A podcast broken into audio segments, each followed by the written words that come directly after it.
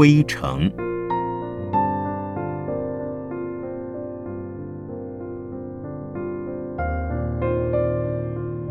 圣严法师著。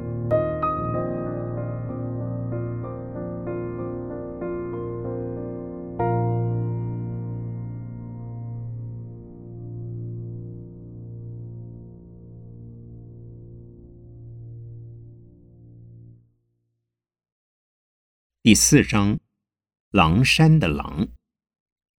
大圣菩萨是谁？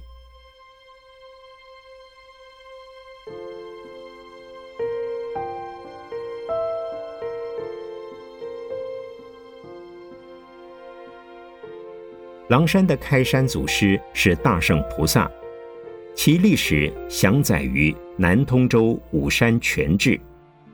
我曾见过此书。但因当时年少，未能读懂其文。至于大圣菩萨在狼山的历史，我只听到传说，说有一位行脚僧到了狼山，见到山势灵秀，便想在此落脚。但在当时的狼山，全为狼群盘踞，大圣菩萨即向狼王情商，借予一一之地，以便打坐休息。狼王以为一一之地只是小小的一块，所以慨然允许了。想不到大圣菩萨将他的披衣一展，竟将整个狼山全部盖住了。狼王见了，知是大事化现，所以率领全体狼群离开狼山，渡江而南。从此江北不再有狼。为了纪念狼王的慨然相让。这座山也就一直叫做狼山。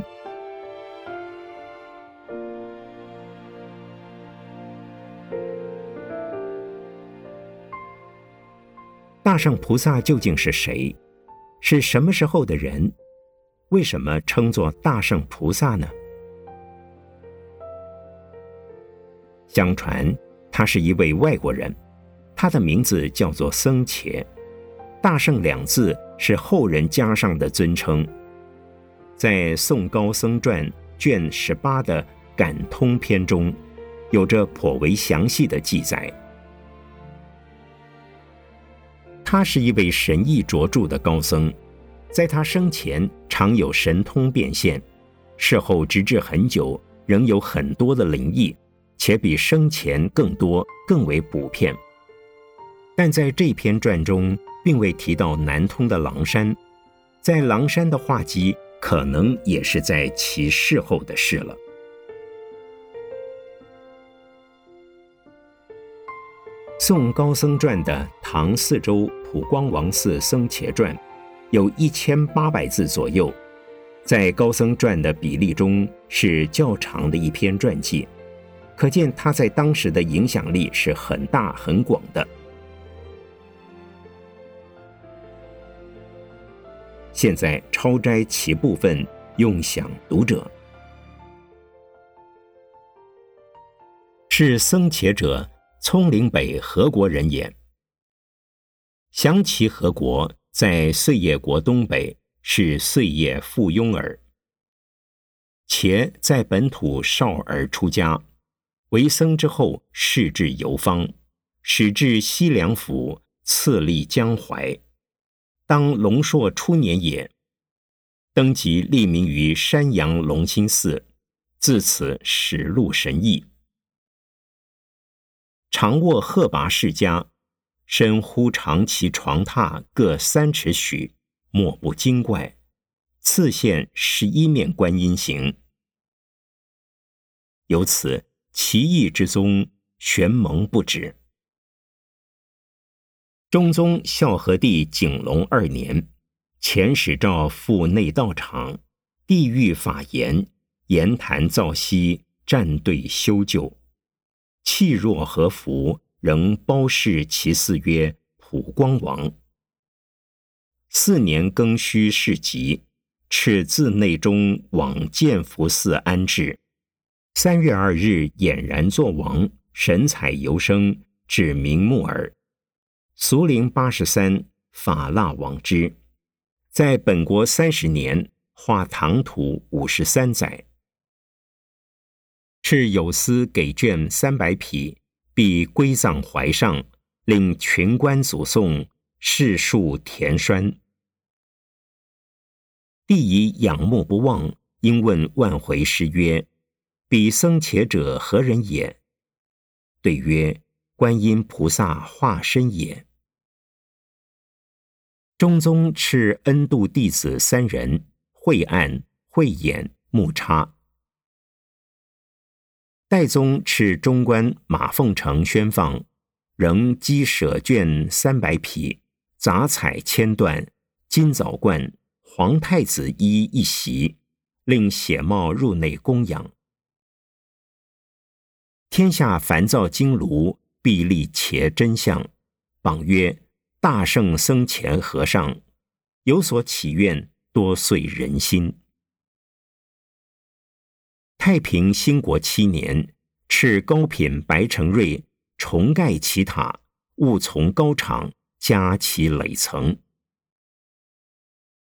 又将遇见浮屠有巨木三根，爪怀而下，至近浮桥且止，收为塔心柱焉。弟子木叉者，以西域言为名，华严解脱也。自幼从前为替菜弟子，然则多显灵异。中和四年，刺史刘让绝父忠诚。忽夜梦依子衣僧云：“吾有弟子木叉，葬祀之夕，为日久矣，均能出之。”熹宗皇帝敕以其焚之灰塑像，仍肆意曰：“真相大师，于今势力于左，若配享焉。”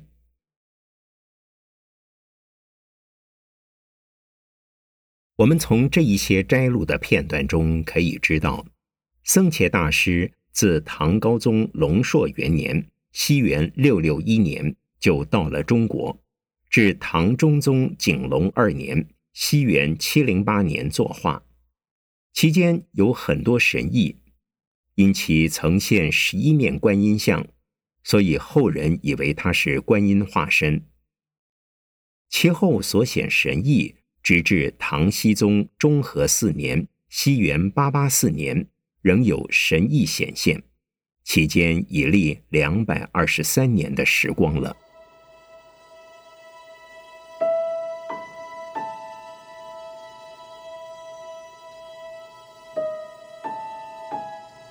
事实上，由天下烦躁经炉必立且真相的情形看来，僧伽大师的事后画机。已经遍及天下，最初称为大圣僧伽和尚，后来便简称大圣菩萨了。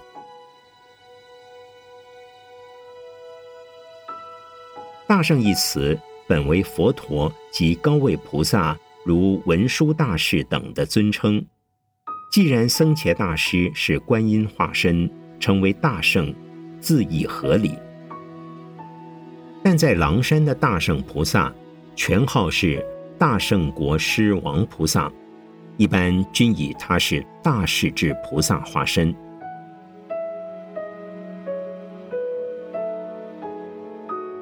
又在佛祖统计卷四十所在，唐中宗神龙三年（西元七零七年），敕高安令崔思亮。往四周迎僧伽大师，他是西域何国人。唐高宗时到洛阳，行化至四周。师既至，尊为国师，出居建福寺。弟及百僚皆称弟子。度弟子慧眼、慧岸、木叉，御书四额。又说四年三月三日。僧伽大师作王，敕于建福寺栖身祈塔，呼臭气满城，诏令送归四周，讹分方地理。因此，在狼山的大圣菩萨，便号为大圣国师王菩萨。最奇的是，大圣菩萨的头上是毗卢帽，身上是大龙袍，据佛志说是不伦不类的。为何穿龙袍，未见记载。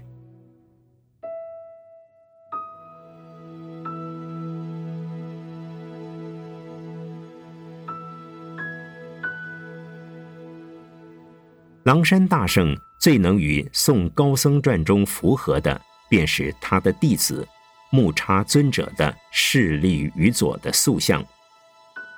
僧伽大师共有三个有名的出家弟子，但在狼山仅有木叉尊者一人势力于其左侧。从这一点看来，狼山大圣的道场当是僧伽大师事后数百年间才兴起的。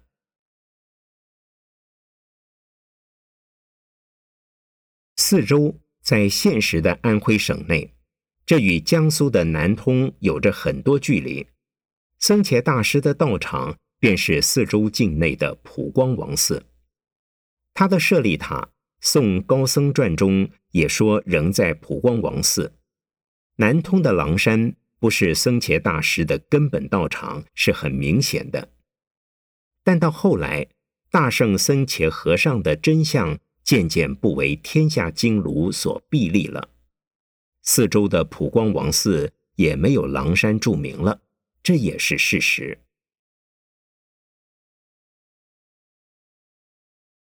《宋高僧传》提到见浮屠，并有巨木三根照怀而下，而被收为塔心柱。狼山顶上的支云塔位在大圣菩萨的正殿之前，高耸入云。颇为庄严雄伟。相传也有一个故事，说是有一个工人担着两段木头来到南通，经过城内便留下一段，到了狼山又留下一段，并且自我推荐，说他自己是最优秀的木匠。当时的狼山正在兴工建造宝塔，但是塔基总是打不稳固。塔的重心总是捉拿不定。他说他有办法，然而他只天天抱着他所担来的那段木头摸来摸去，摸了一个多月也没摸出一点名堂来。造塔的工头对他不耐烦了，便对他下了逐客令。他却要求着说：“再做一两天，宝塔就要完工了，现在只剩最上两层的整理工作了。”工头听他语无伦次，便把他赶走了。当他走了之后，工头很生气的把他留下的那段木头重重的往旁边一抛一掷。想不到，就在这一抛一掷之间，奇迹出现了。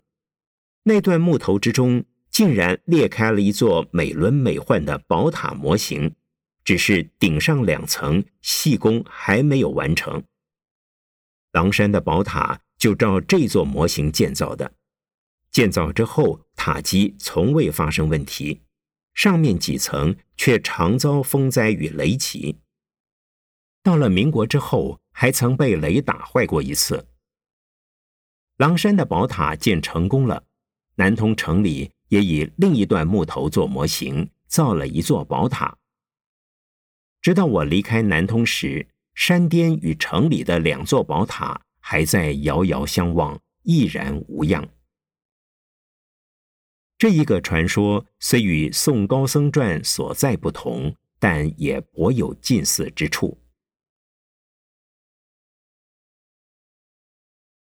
当然，大圣菩萨的神异灵感虽到晚近，在苏北一带依旧遐迩闻名，其神机之多。自非《宋高僧传》中所能尽载。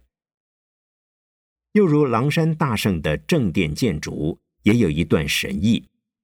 据说工匠们正为大殿后墙的三番两次的倒塌而烦恼之时，突然从山下上来一个和尚，他教工人把每块两尺多长、半尺多厚的大青砖，在地面上像铺地基砖一样的铺好。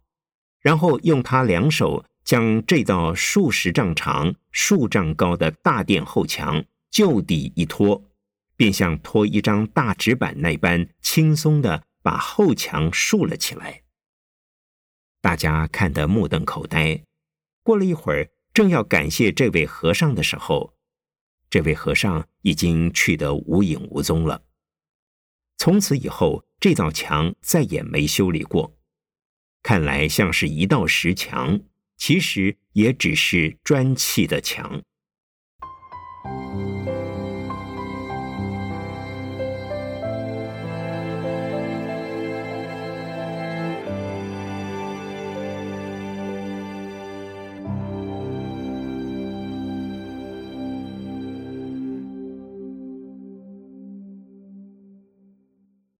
七个房头，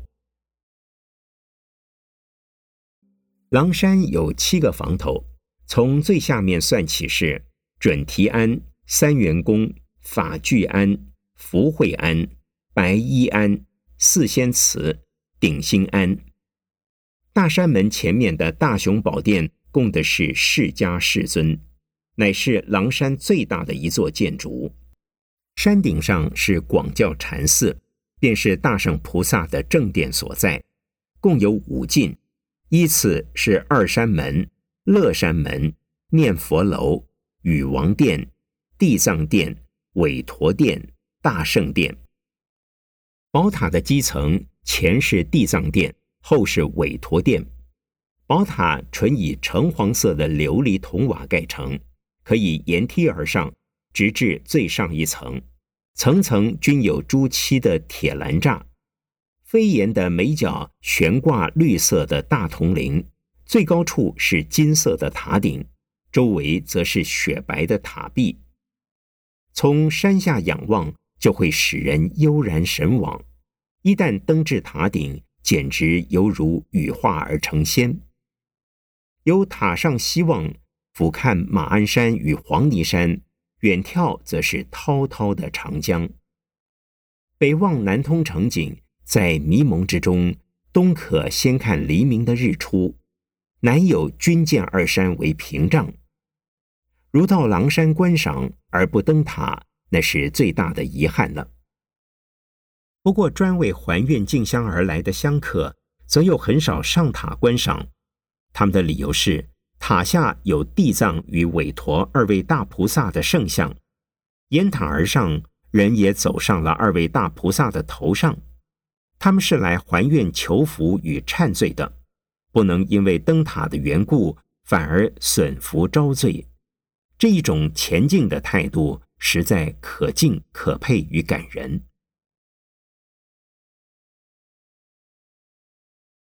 塔前有一口大蓄水池。称为太平池，用以储存雨水放生，也可预防不测的火警。但是这一口太平池另有其他的用途，不知是谁发明的。从塔上向池中抛掷铜币，可以卜知命运的好坏。如果爬得越高，抛掷铜币的命中率越高，那就说明他的运气好。因此，灯塔值钱的人很多。命中池内的固然不少，投在池外的也是不少。所以有些小乞丐们整日的候在池边等着拾钱，池中的钱数字也颇可观。曾有一度，他可以供给几个挑水夫的经常工资。山顶的广教禅寺与山路的大雄宝殿，乃是七个房头所共有的。广教寺的收入全靠香火，除了香客布施的香钱与灯油钱，单是残香残烛的收入也就很可观了。所谓残香与残烛，是指刚被点燃即为香火撤下熄灭的香烛。这不是狼山的和尚贪财，实在是不得已的做法。如其不然，整个的大圣殿上就要变成火焰山了，全部的殿宇。也要变成一堆炭了。香客们为了表示诚心，多数带来很多很多的香烛，十斤、二十斤，乃是平常事。往香炉烛台上一放，就是一大堆。一人如此，许多人都是如此。大圣殿上岂能容得下？好在香客们都能谅解到这一层，他们只要点燃了，奉献了，即使他们尚未来得及叩头礼拜，香火就把他们的香烛撤下来熄灭了，他们也不会抗议。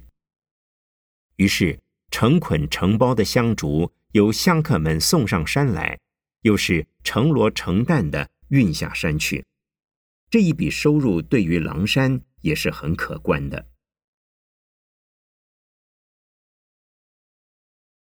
狼山的七个房头去山顶的广教寺，当年是一年一换，七房轮流，也就是每七年之中有一年轮到住在山顶上，以这一年的收入即可维持七年的生活。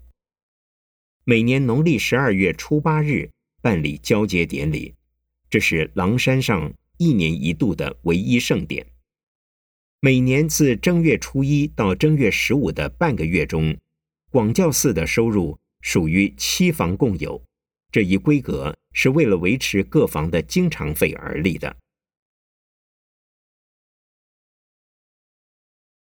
狼山的七个房头虽然同属林济宗广教寺的派下，各房的经济则各自独立。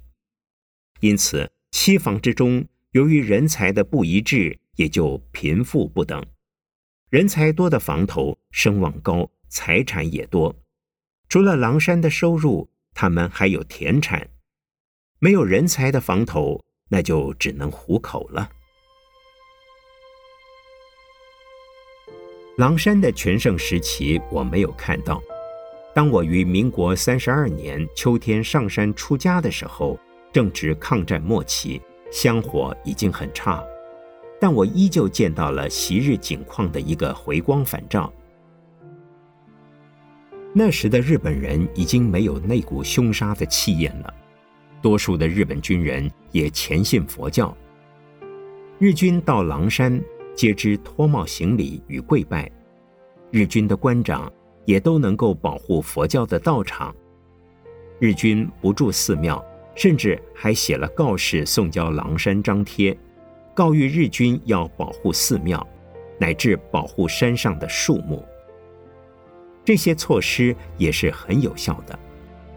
所以，虽有日军到了狼山挖掘工事，凝住山下的膨胀，也不住山上的寺庙。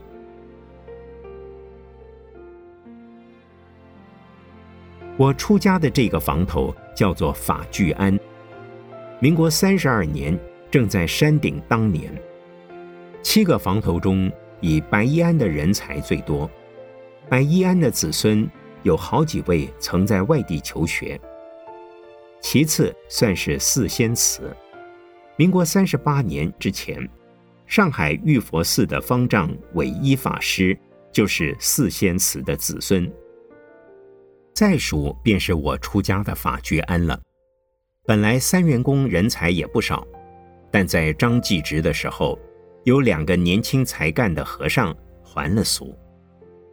我当时所见最大的房头是白衣庵，有十几个和尚；法居庵有六七个和尚；三元宫有五六个和尚；准提庵、福慧庵、鼎心庵，每房仅有一个大和尚与一个小和尚。狼山的气脉到此已经走向下坡，传说中的盛况只在传说中了。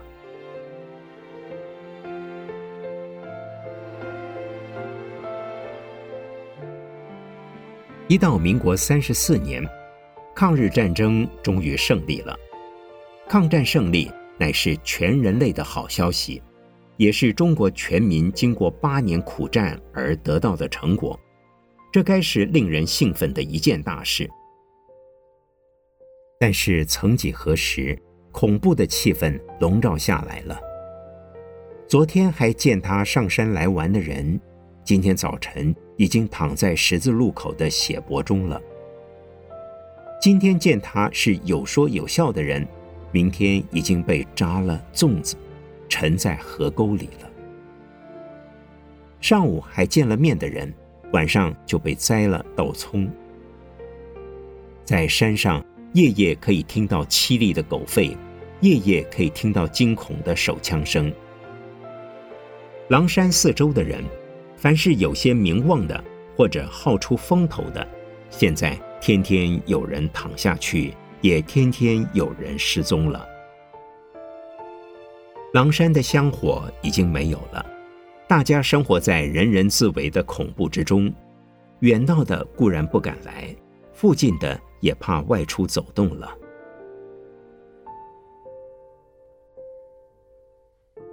因此，狼山这个地方也许大圣菩萨的化缘尽了，所以出家人无法生存了。